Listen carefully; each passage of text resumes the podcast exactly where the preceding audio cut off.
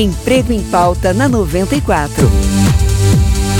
Apresentação: Tati Souza.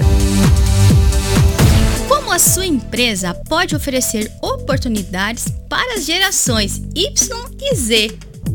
Eu acho que você já deve ter percebido que o mercado de trabalho deu aquela mudada que as pessoas já não eram como antigamente. Elas já chegam na empresa às vezes um pouco mais despojadas, às vezes um pouco mais descontraídas. E para quem já tem aquela forma de enxergar o profissional, às vezes pode estar tá estranhando um pouco, né?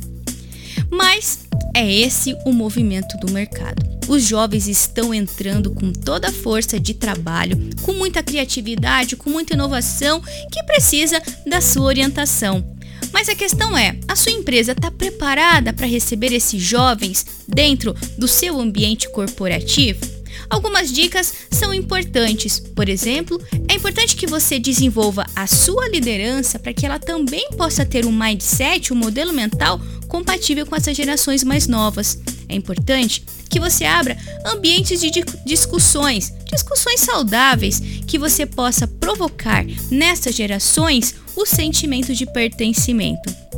E é claro, não podendo faltar, é importantíssimo que você tenha boas políticas de atração desses talentos, porque essa molecadinha tá chegando e tá chegando para ficar, e você precisa estar preparado para adaptar os seus negócios a essa nova realidade.